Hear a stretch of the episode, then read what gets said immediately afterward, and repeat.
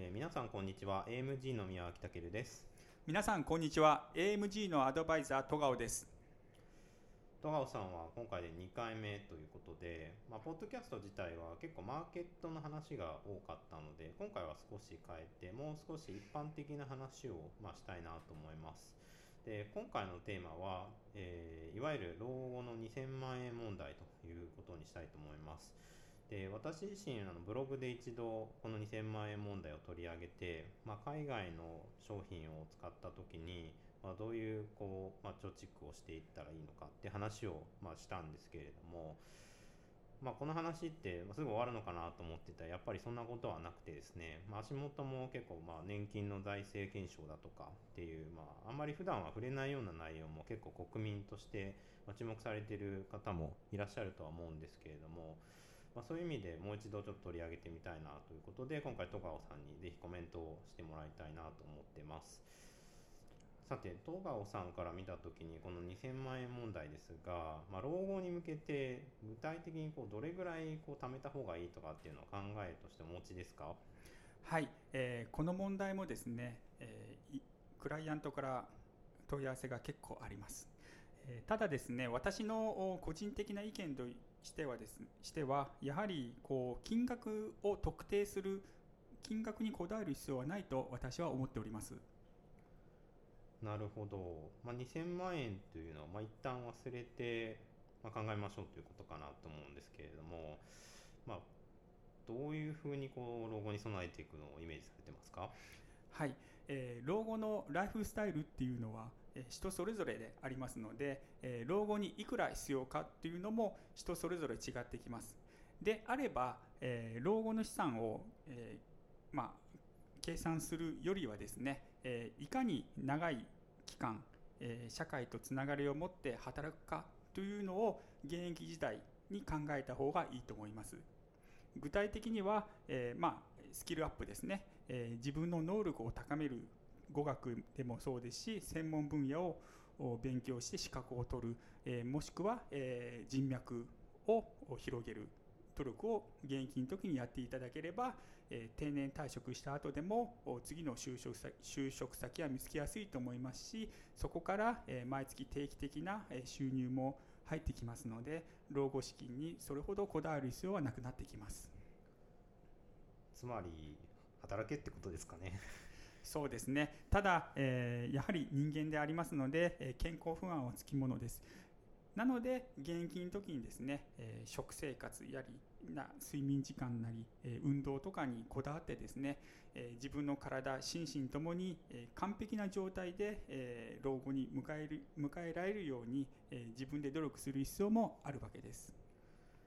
そうですね、まあ、あんまりこう、まあ、老後にいくらが必要かっていうのを考えすぎて、まあ、いわゆる生活を切り詰めた結果、まあ、自分の満足度が下がってしまうっていうのは良くないことだと思いますし、まあ、先ほどおっしゃってた、まあ、健康面の話っていうのはやっぱりそれなりにお金をかけなきゃいけなかったりもするので、まあ、その辺りをもう少し重視した方がいいっていうことですかね。そうですねやはり、えー、健康は資本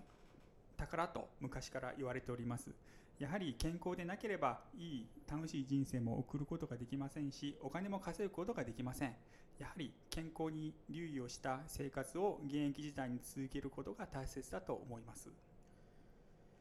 私は今30歳なんですけれどもまだまだまあ定年っていうところに言うとまあ2倍の人生が待っているかなとは思っているんですけれどもまあ、一方で何も備えをしないっていうのは非常に怖いなと、まあ、健康もまいつ害されるかま正直わからないところがあるんですけれども、まあ、その辺りってこう、ま、備えとして、まあそのま頑張って働きますっていうことと、ま健康でいられますようにっていうこと以外にこう何か心がけた方がいいことってありますか？そうですね、えー、やはり人とのつながりでしょうか。やはり人と何かしらつながっていくとですねつながっているとその人の QOL ですねクオリティオフライフも高まるというデータもあります。やはり人とのつながりの中で、え自分を新たな発見を自分の新たな発見をすることもできますし、え人生が潤いのある人生を送ることができると思います。なるほど、まあ、人とのつながりっていうのは、まあ、やっぱりその、まあ、定年後、まあ、ある種こう、まあ、一緒に仕事をする、まあ、事業をしたりだとか、まあ、自分で仕事、えーとまあ、会社を立ち上げた時に、まあ、一緒になって頑張れるようなそういった、まあ、人脈みたいなそんなイメージでいらっしゃいますか？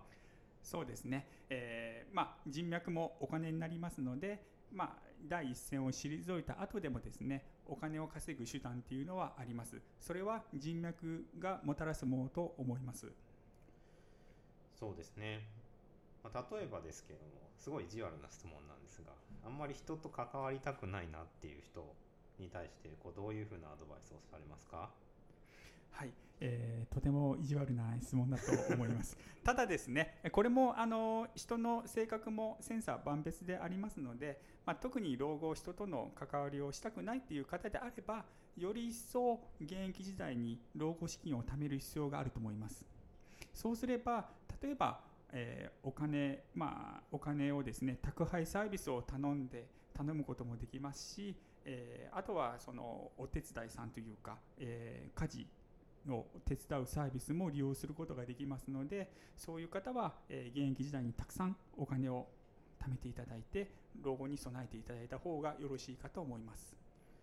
なるほど、まあ、人によって違うということだとは思いますがやっぱりその冒頭お話ししてたような、まあ、健康だったりとか、まあ、生涯働けるようにっていう、まあ、発想っていうのは、まあ、戸川さん自身の経験から得たものでしょうか。それともこう、まあ、クライアントさんとの話の中で、まあ、結構、まあ、得られたというか、まあ、勉強になった部分っていうのがあるんでしょうか。はい、えー、私のクライアントのほとんどはですね、えー、社長さん、まあ、事業のオーナーさんがほとんどでありますので、まあ、事業のオーナーさんはですね定年退職という概念が全くありません、え、あとは自分の健康を害したらその企業が会社がですね、え傾くプレッシャーも常に感じている方が多いのも事実でありますので、まあ、そういう方からそういうクライアントからですね、まあ、健康が一番だよと健康がお金に換えられるっていうのは教えていただいてます。あやっぱりそういうことなんですね、まあ、人によってどうしても意識の差っていうのは出てきてしまうんですけれども、まあ、そういったこう、まあ、社長さんであったりとか、ま、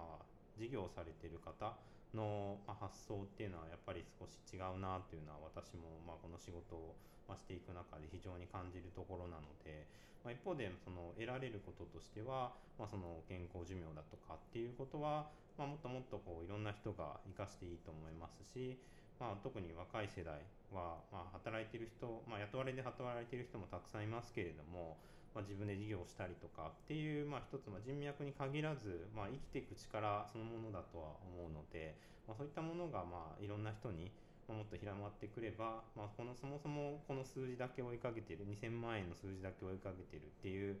こと自体が変わってってくれるのかなと私自身は期待をしております。戸川さんから見てこう若い世代にちょっと、まあ、メッセージみたいなのもしあれば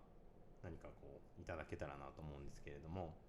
はい、えー、若い時でしか得られない経験をたくさん、えー、積んでほしい。あとは投資の面でいうとやはり若い時から少しでもいいので金額は少なくてもいいので若いうちから投資を経験する、えー、そうすることによって、えー、まあ、世界経済を世界経済に対して気にかけてくれますので気に気にかかるようになりますのでやはり投資というのはあの若いうちからやっていただいた方がいいと思いますあとは若いうちの失敗っていうのは、えー、挽回ができます敗者復活戦は若いうちでなければできませんのでそういう意味も込めてですね若いうちにいろんな経験をして、えー、投資もしていただければよろしいかと思います。ありがとうございます。まあ、若いうちにたくさん失敗をして、まあ、老後は成功者になると、まあ、一番こういいシナリオだと思うんですけど私もそうなれるように頑張りたいと思います。